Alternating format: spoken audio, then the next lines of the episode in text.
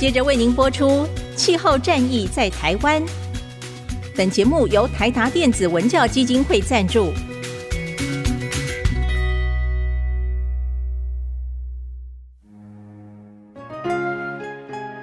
换装一颗 LED 灯，一年减碳七十公斤；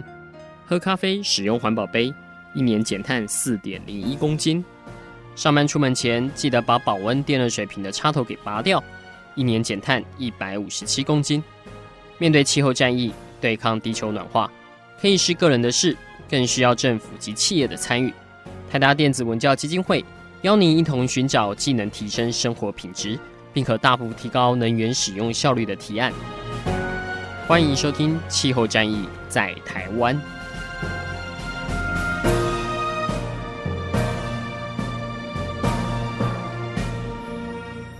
各位听众朋友，大家好，欢迎来收听这一集的《气候战役在台湾》，我是主持人。台达电子文教基金会的高宜凡，那我们现在这个节目已经同步在 Apple 跟 Google 的 Podcast，还有 Spotify 都有上架了啊！如果你也喜欢我们的节目的话，欢迎来收听跟订阅，那每一集都会收到我们的节目，这样比较方便哦。那我们这一季的节目呢，我们来说的是二零二一的气候总回顾哈，所以我们来回顾一下这个二零二一年发生了哪一些对气候跟环境圈很重大的事情，这样子。那我们今天这一集就想必大家在今年都会听到 IPCC 的 AR6 这个第六份气候评估的报告哈。那这个堪称大概最近这几年来最重要的一个气候的科学的文本这样子。其实它目前只发表了三分之一，就是它的第一份报告而已，讲气候的物理现象这样子。那但是它自从八月九号发表以来，已经在全世界哈，不只是台湾，在全世界各地引起了非常大的震撼。因为这个报告的内容真的是啊、相当的经典，而且感觉证据确凿了哈，人类的确影响了地球大气的表现。那我们今天这一集要来解读这个重要的报告，那当然邀请到一位我们重量级的讲者哈，就是中研院环境变迁中心的特聘研究员许晃雄老师。许老师好，你好，感谢先生好，各位听众大家好。呃，徐老师最近应该非常之忙碌哈，因为其实是的。呃，AR Six 的发表的隔天，我们台大有举行了一场气候沙龙，现场直播就是请徐老师来帮我们站台哈。那徐老师应该最近这两三个月接到各家电台跟电视节目的一个通告，非常的接不完哈。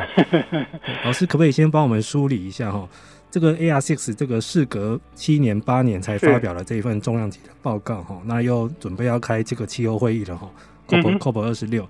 老师，这一次的报告的重点主要是有哪些呢？它究竟为什么引起这么这么大的震撼？OK，好，其实如果从科学层面来看的话，这份报告的内容啊，其实只是过去的几份报告的一个更新版而已。嗯，那其实它的报告内容，大概前一两次报告都可以预期得到。如果从科学的层次来看的话，但这次比较冲冲击比较大，就是说。他之前的报告呢，跟我们预告的这个可能发生的情况呢，现在已经证明它已经在发生，因为我们又隔拖了，因为上一次报告是从根据是大概二零一零年左右的的资料去去撰写的，嗯，那现在又又增加将近十年，那这十年里面其实温室气体排放更多，温室那个全球温度呢上升的更快，然后各种灾难呢又更加的频繁，然后影响更大。所以让他接着说，这份报告告诉我们有一个很大的重点，就是说，以前在讲所谓以前讲两度 C，后来巴黎协定说尽量能够控制在一点五度 C 哈，嗯，那就是温度不高于这个呃十九世纪末不高于一点五度 C，他这次比较正确确告诉我们说一点五度 C 我们已经快达到了，嗯，在未来的二十年之内就会发生啊，那如果根据那个世界气象组织的每年发布研究报告的话，就更快，还是未来五年就可能发生了。对，感觉这个时间线怎么越来越在往前推哈？对，就是说我们一直往着过去推估的这个最不好的情境在前进啊。嗯。那终于我们自己掉落了这个我们之前推估了可能会出现的情境，就真的发生了。所以这个最大的的冲击在这里。好了，告诉我们一点五度 C 在世纪中一定会发，这前一定会发生。那。你在这个，比如说二零五零净零排放的话，达到这个目标，你哦，可能在世纪中会达到一点六度 C，嗯，然后你到世纪末，你可以慢慢的降到一点五度 C，嗯，不是零哦，只是在让它这个那个暖化能能够让它啊、呃、停止，然后现在有一点缓慢下降而已。这是很挑战很大的二零五零净零排放。不然这这个资讯是最给大家最大的冲击，就是说事情就在我们家门前就在发生。嗯，是的，其实我们想一下，这个二零一八年那时候台达也有办这个气候沙龙哦，嗯、是翻译那个一点五度 C 报告 SR 十五那一份哦。对对对对。其实那时候的呃预估是可能就是二零三零年，就是剩下十十二年左右会达到一点五度 C，有想不到过了三年。更重量级的 ARX 一出来，是觉得断言是必然发生，而且时间线是往前提了。对对对，再过五六年，可能现在啊、呃，大家有生之年会看到哈。而且老师，我们发现他这一次的措辞语气非常的强烈。对，因为就是说，老实讲，因为事情以前是推估嘛，嗯，所以你不知道会不会发生，你就心里觉得有点还是有点要保留一点，对不对？嗯。可是现在看到说，不管你怎么减排，都一定会发生的。嗯，很很确切，是相当于是一个真的这个气候预测了，而不是推估。是不是这几年的很多气候怀疑论者，也让目前这个联合国的气候这些科学家研究员们变得觉得他们应该要断然一点？应该是啦，因为现在证据越来越来的明确哈。那上一本 AR5 发布的时候，那时候那那一段时间全球暖化有点。停下来有点减缓，嗯哼，就是温度没上升，所以很多这个怀疑论者就说：“你看，你看，你们都讲错了，嗯，根本温度没没上升啊，就平下来了。”但其实就是全球暖化就这样，它是走走停停的，会停一下，然后继续往上走。对，其实上一份报告是二零一三一四年这两年间去陆续发表出来的哈。对啊，那时候也开始是很多怀疑论，就是。一个一个都突然冒出来了，对对对对，其实怀疑论者其实都一直都存在了，到目前也也也都存在，嗯嗯，啊，只是说我想这个数目会越来越少了，因为现在包括所有政府都已经认可这样的一个一个危机了，嗯，以前大家都还会走着瞧啊，慢慢再等个等一下吧，那现在就知道不行了，各种灾难啊，全球暖化就在门口了，不能再等了。是的，其实这个真的，目前就算是怀疑论者，应该也承认，就是就算要走着瞧，也没多久有时间可以走着瞧。是啊，是啊，是啊，没错，哎，这是很很不幸啊，因为其实这样的事情，其实在在将近五十年前，这次得到这个诺贝尔奖的、嗯嗯、的那个曾国先生马拉马拉贝啊，那三位、啊、三位学者对对对，尤其是那个马拉贝，他一九七几年就已经做出这样的结果出来，嗯，所以这个结果其实。你可以讲说五将近五十年前就知道了。哇，那其实科学家五十年前就已经隐约的看见有这样的。对，他其实不止这样啊，这个其实后来就泄露出来的那个 Exxon 那个石油公司的报告，嗯，他们也做过自己研究，也确定了同样的趋势啊。他们也预告了现在温度会增加这么多。他们一九这个七零年代、八零年代，他们就知道了。嗯，嗯，只是那时候没有。可能私底下自己看看没有在哎，对对对对，但是没有想到说人类持续排放温室气体是到现在对。呃，老师这一次我们报告的内容有稍微整理了一下哦，其实有一些是蛮悲观的，包括他预言哦，可能目前的二氧化碳的浓度啦，还有冰河的退缩啦，嗯、还有气温的飙高、海平面的上升，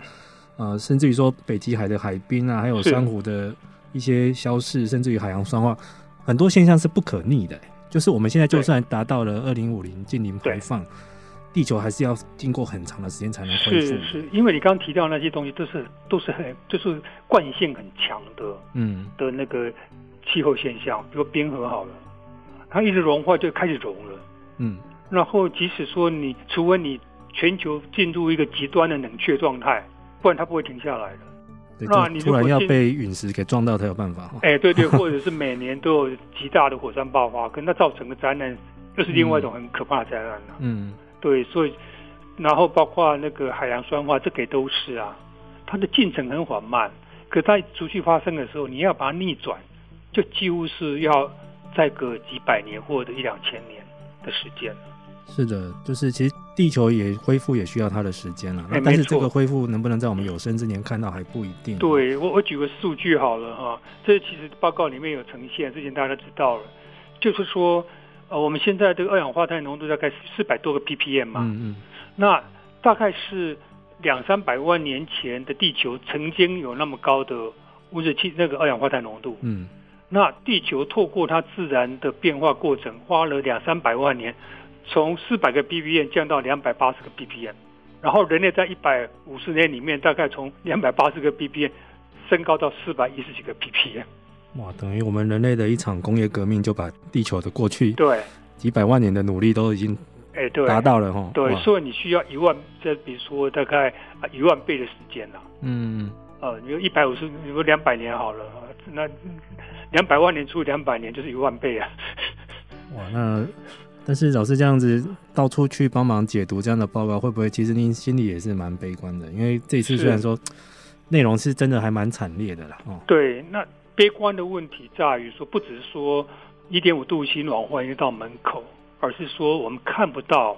一个很急速，然后深度不止减碳，还减缩温室气体的这样个事情可以马上发生。嗯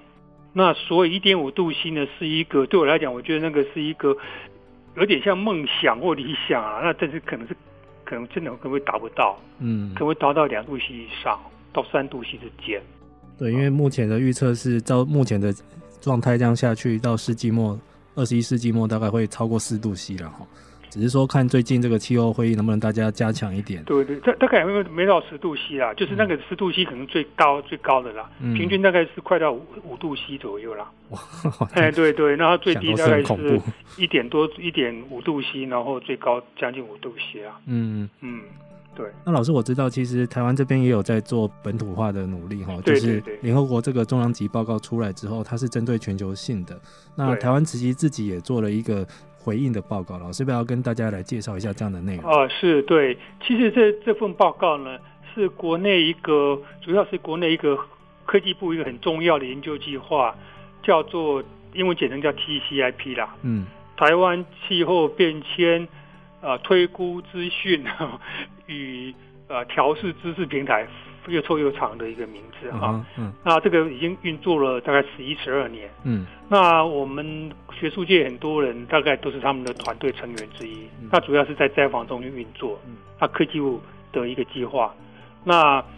在这个我们大概大概两几个几个月前呢，其实这些所谓的气候推估的资讯都已经出来了。嗯。那我们那时候做一个决定啊，就是说，在八月九号，AR6 第一份报告出来的时候，我们要同步发布台湾自己这个气候变迁趋势的一个最新的的更新，嗯，就根据最新的资料来做啊。那所以这个 同仁们呢就很努力的，大概花了一个多月到两个月时间呢，就用这个全球好几十个模式的资料呢，用来推估台湾未来的气候变迁的趋势。嗯同时也把台湾过去这一百多年来呢，一百一十年来气候的一个历史观测变化趋势，也就把它再再把它更新一下。对，所以我们就其实就做出来了，很很高兴做出来。然后在八月十号呢，我们就几乎是各家包括啊、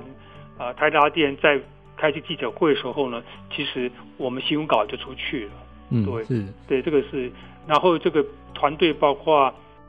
科技部那个计划，还有我们中心，还有气象局的，还有台湾四大地球科学系的的朋友，这样，对，大家一起一个一个小团队一起做出来的。是，其实台湾政府跟学术端目前这方面的努力是非常快哈，因为其实全球性的报告大家出来之后，应该就马上很想知道说，哎，那台湾呢？台湾的状况怎样？对对对，对。相较于全球，对，老师，我们目前台湾的状况怎样？是不是其实我们还处境是更危险一点？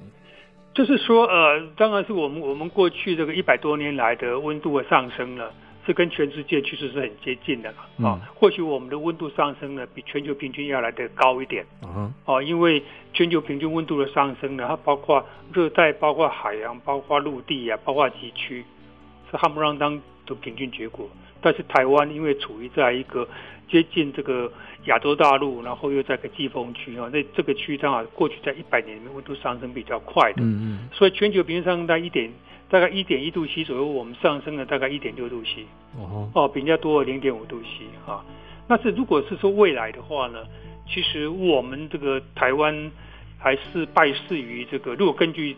这个 IPCC 最新的这个资料的话，败势于我们比较接近海洋哈。嗯，那未来的温度的上升会以陆地还有极区上升更快。嗯，那因为我们是在陆地边缘，是比较属于海洋，受海洋影响比较大一点，所以我们温度上升在大概跟全球平均差不多。嗯哼，啊，大概就是说我们平均来讲，大概是最理想的呃的状况，最理想就是说增温最少的状况了哈。嗯、到世纪末大概上升一点八度 C，反正我们这个一点八度 C 是跟那个过去几十年比哦，IPCC 呢是跟十九世纪末比，嗯，我们的所谓这个基准点是不一样啊。等你可以讲说比现在再上升个一点一点八度 C 啊。哦，那如果是到啊那个世纪中哈，对不对？那到世纪末才会上升到三点四度 C，这个在最恶劣的的的情况之下，那理想的情况大概就上升一点三度 C 到一点四度 C。嗯，所以就说我们努力的目标为什么要净零排放？二零五零年就是要让我们的温度上升少一点。冲击少一点，而不是避免温度上升，避免冲击。对，现在其实感觉这个升温已经是无法无法避免的。接下来应该要讲怎么去防范或者是调试了，这样子。对对对，那那当然是我们这报告里面后来发觉，大家就感到震惊的，就是说我们有对那个夏天多少天，冬天多少天，嗯，做评估啦。哦，那是相对于一九六零到一九九零年代的冬季跟夏季的定义来讲的话，哦。那，我发觉就是说，目前台湾夏季已经是一百三十天了。嗯，从以前九十天到一百三十天，已经这样增加四十天了。夏季越来越长。哎，然后以后会增加到最好情况一百五十五天，最糟糕情况就是七个月。哇，半年超过半年都是夏季。对，然后冬季呢，哦、现在是七十天了，以前是九十天，现在七十天，以后会变成零天或者五十天。对啊，所以我记得老师那时候就是讲的一个，就是可能最快二零六零年台湾会没有冬天。对对，就是这是在一个最严重的情况之下，就是如果是我们叫做以目前状况持续排放，完全都不管的话，嗯，冬天就会消失不见。天哪，那以后我们去 KTV 不能唱《大约在冬季》呢？哎，没有错，不 没有错，不知道什么叫冬季这样子。对对对，或者是那时候冬季是会对我们来讲是超温暖的冬季啊。哪对，那火锅店大概不太会有生意啊，太热了。这样到时候有可能就是四季如夏的这种气候会在台湾会看到。哎，对，就是变成。叫漫长的夏季，嗯，非常漫长，然后冬季短短的，或者甚至没有。对，那老师，我们对于台湾的一些听众朋友们，他们很关切的，像一些台湾常常遇到的一些气象的灾难哈，包括像是台风啦，或者是豪雨啦，嗯哼，说是高温啊，或者是干旱这些，这些老师怎么看呢？就是未来有可能会更加剧。是，这些当然就是说温度啊，高温，就刚刚讲过，它是非常确定，它一定会发生的，嗯，而且未来越来越严重。那这个雨量部分呢，基本上估计起来就是说，它也会呃往这个所谓的年雨量其实是有增加的，嗯。啊，但是呢，它的强降雨的强度也会明显增加，嗯，尤其在最糟糕、最最恶劣的情况之下，嗯，但是呢，其实呢，不下雨的日数也越来越多，嗯哼，所以就是说，他一直这样讲，就是说干越干越那个是越湿，就是越来越极端化。嗯啊，那其实，在这个我们之前根据 AR RCP 哈，这个八点五哈，前一期的推估里面，我们国内也做过，中研也做过研究，就是我们以后春季干旱呢，会比现在要要那个强化许多。老师，你这样一讲，大家很担心，我们才刚经历过一个五十几年来最恐怖的干旱期。对对，所以然后那个我们那是主要针对北台湾，嗯，那北台湾的那个。民生用水跟农业缺水，农农业用水的缺水率都会大幅增加，嗯嗯，从百分之二十几到百分之四十左右，嗯，哦，那所以这个会对就是北部啊，尤其是我们冬季冬春季的时候呢，是北部的重要的，对台湾整个雨下雨主要是下在北部，嗯嗯，对，所以这这看起来说以后的干旱是不会来越严重。那虽然说我们应该这样讲了哈，就是说不久之前结束那一整年的百年来最严重的干旱，嗯。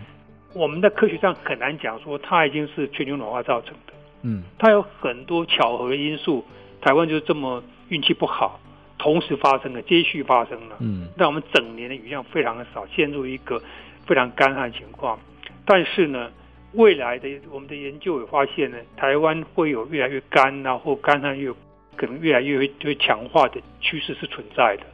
所以就说，我们过去这一年来的这种很不好的经验呢。其实未来可能会出现的频率会比较高一点。哇，所以以后都不能再叫百年大旱了，因为可能动不动就遇到了。对对，那当然我们希望就是说，过去这一年这个比然后讲的运气比较不好，很多不同事件持续发生的情况，嗯、以后因为这样持续发生的是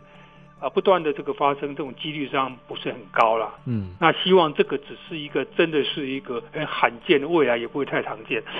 但是，嗯、但是我们记得就是说，我们还是往一个越来越干旱的的状态在走。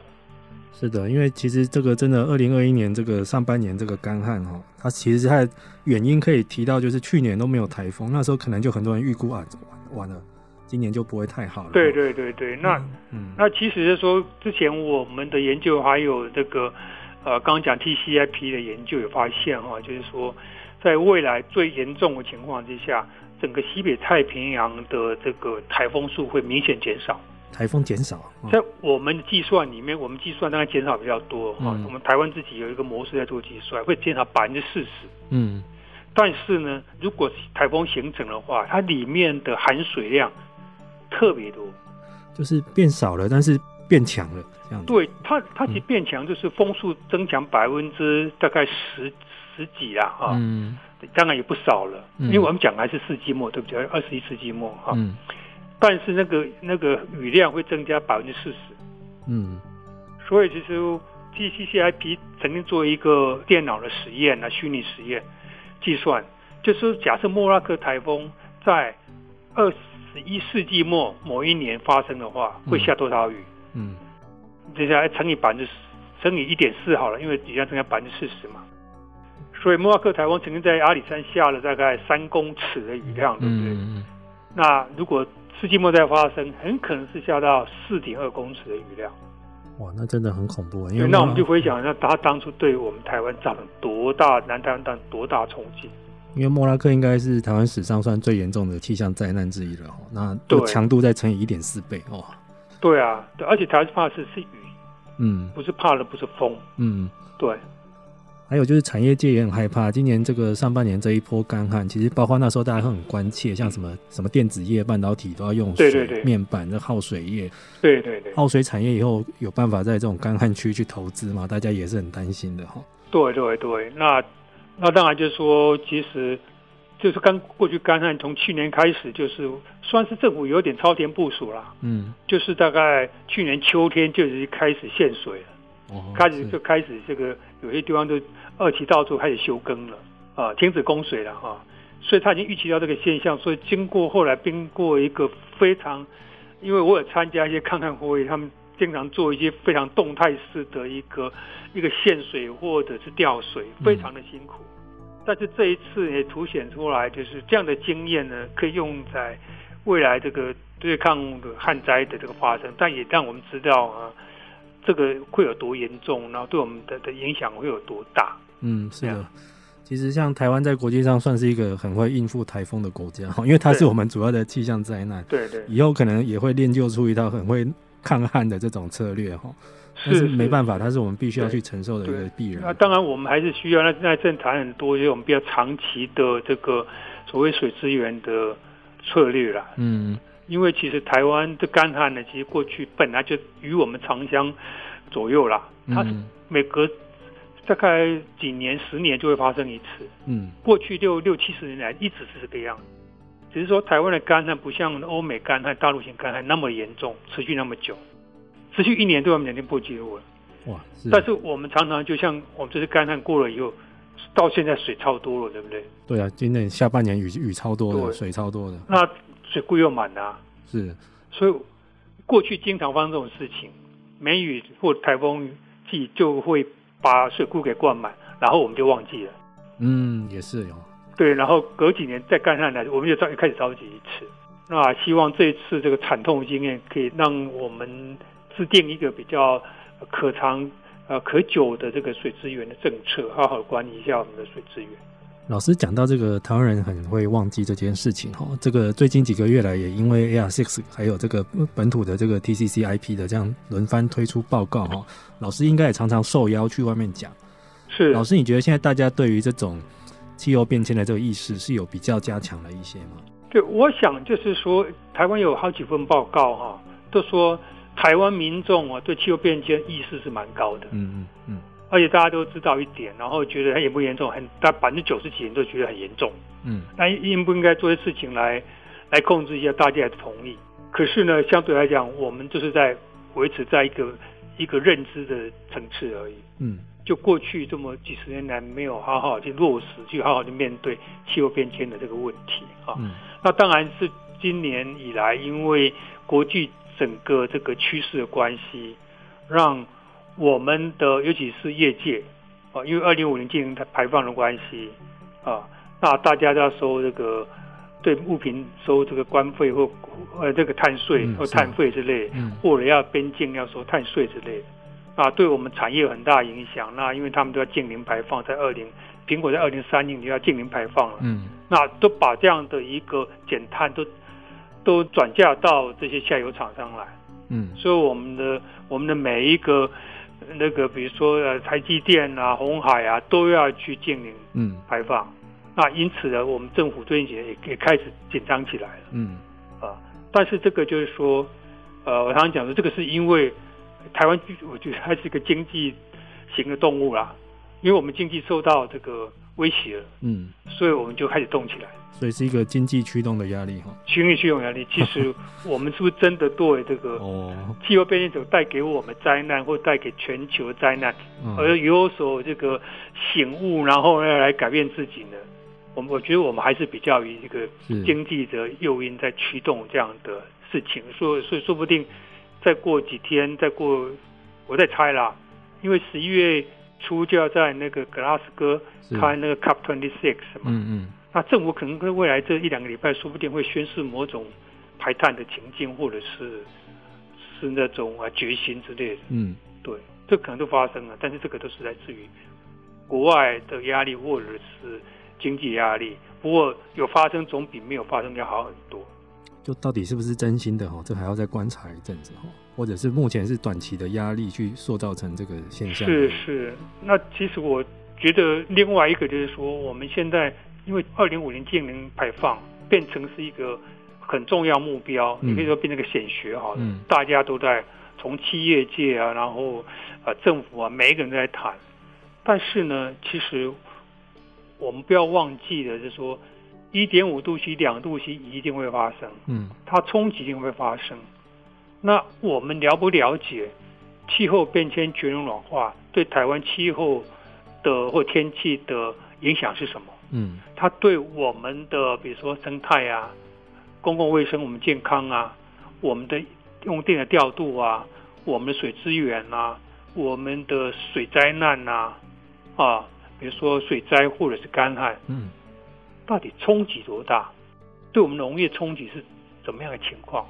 我觉得我们还没有做一个很好的评估，嗯，跟跟推估，因此呢，我们很难去规划出一个调试适当的调试作为出来，嗯，所以我反而觉得台湾在在这个所谓冲击评估啊，或者脆弱度评估，还有这个调试部分，我觉得这部分不要被忘掉了。当我们在谈二点五零净零排放的时候，这一块还没加加，还没已经做很多年，但是其实很很很不不够了，应该赶快把它补上去。是的，这个明年这个二月哈，二零二二年的二月份，按照期成的话，这个 IPCC 会再出这个 AR6 的第二部分。对对对对，就是有关于冲击面的部分。对对对，到时候看看能不能，如果可以的话，台湾的本土也可以推出一个我们自己计算过的一些本土版的冲击面。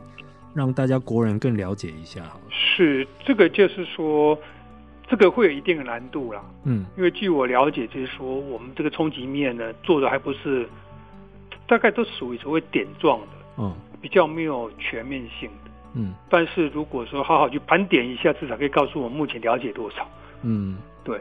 对，对啊，我觉得一下子要做出很全面的，或许还有些难度哈。是，是，但是或许可以用一些，呃，尤其对大家来说还记忆犹新的，像尤其刚刚老师我们聊到的这个二零二一年的整个大旱，是，是，还有像之前的莫拉克风灾，到底究竟造成了各方面什么样的多少损失？是是，是是，就是那些 case study 应该大家都是可以记得住的了。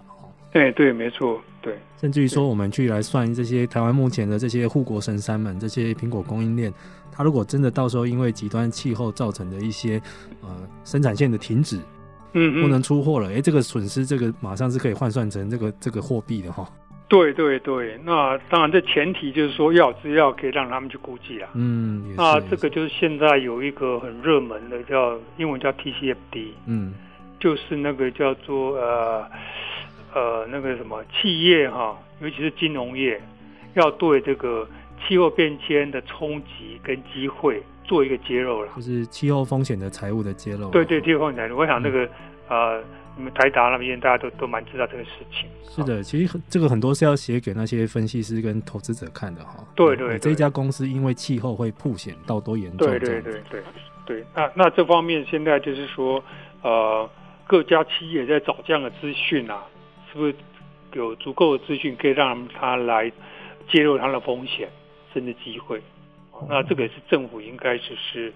啊、呃，这个都。都跟我刚刚讲到这所谓冲击面哈、啊、脆弱度啊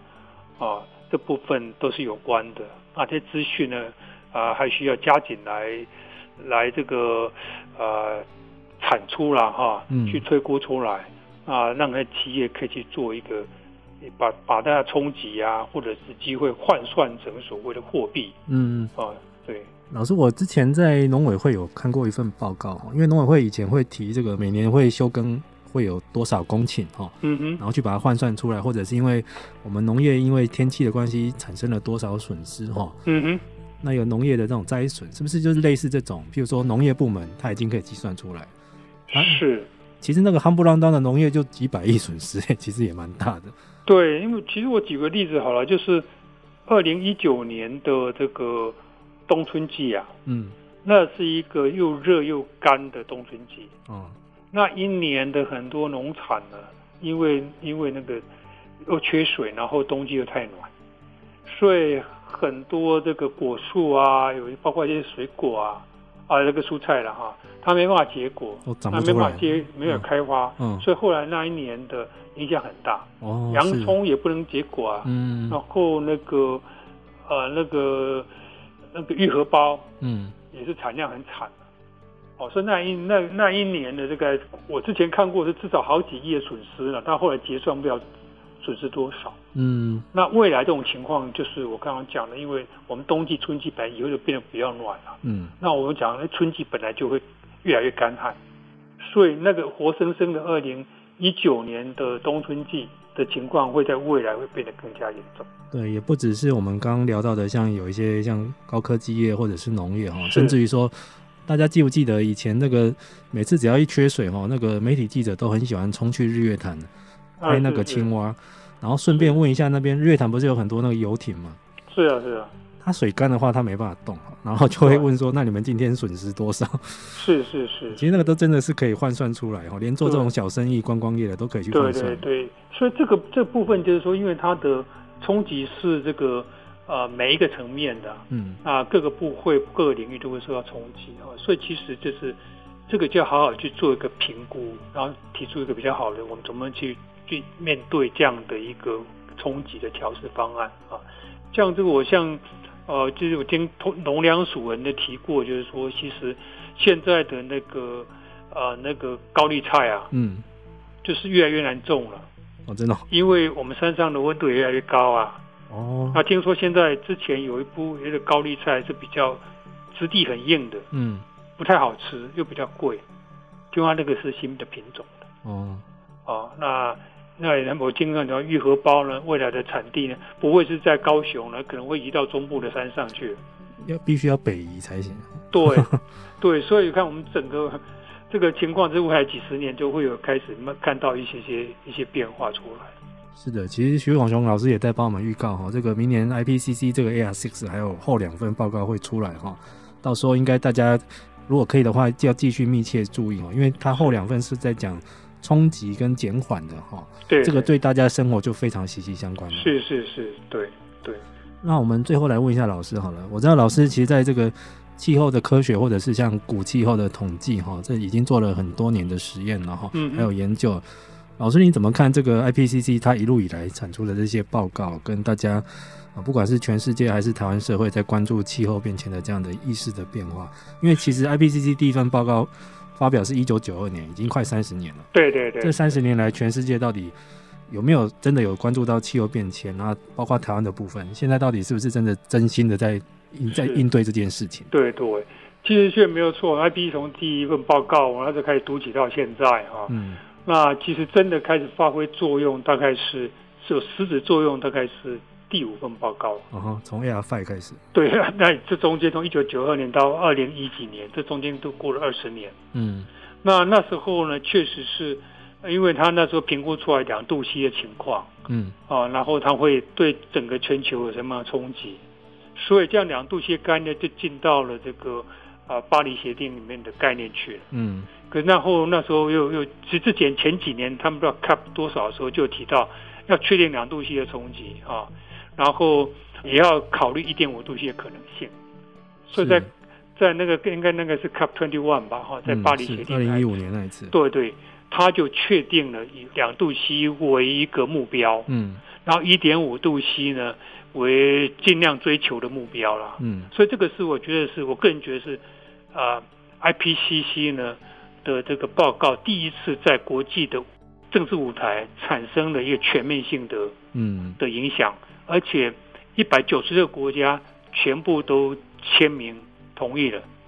哦，虽然美国后来因 为因为川普又退出了，他他又回去了，对，嗯、那又是这 AR6 的冲击又更大，嗯、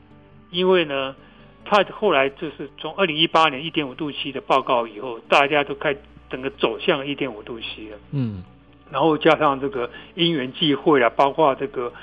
全世界灾难很多啊，又有一些全世界 NGO 这个团体啊，哈。包括瑞典那个小女孩啊，哈、哦，那个 Greta Greta 她的影响很大，嗯，所以整个风起云涌，结果呢，整个世界各国政府呢，真的比较愿意来面对一点五度 C 的这种啊、呃，避免一点五度 C 的这样的的情况啊，那真的大家开始接受到净零碳排这个事情啊。那这个是另外一个，我觉得是更大的冲击。那这个可能是在十一月初呢，在那个 COP twenty six 时候，嗯、我想这个会最做出一个更明确的决议啊，要求每个国家都要达到二零五零净零排放。对，现在联合国最新的要求是在气候会议召开前哈，各国能不能更新自己的那个 NDC 哈？对，然后希望说。联合国是希望二零三零年就要减百分之四十五哈，对对对，这个也是一个很高标准的要求，对对，希望大家可以遵守。但是如果不做到的话哈，这个未来这个升温只会越来越恐怖了哈。对对对，所以我想这个这个影响呢，会比那个呃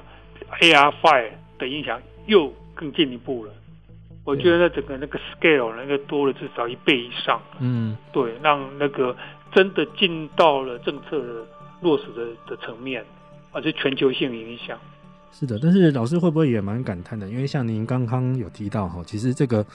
最近这个诺贝尔经济学奖颁给三位气候科学家，但其实他们这些模型哈，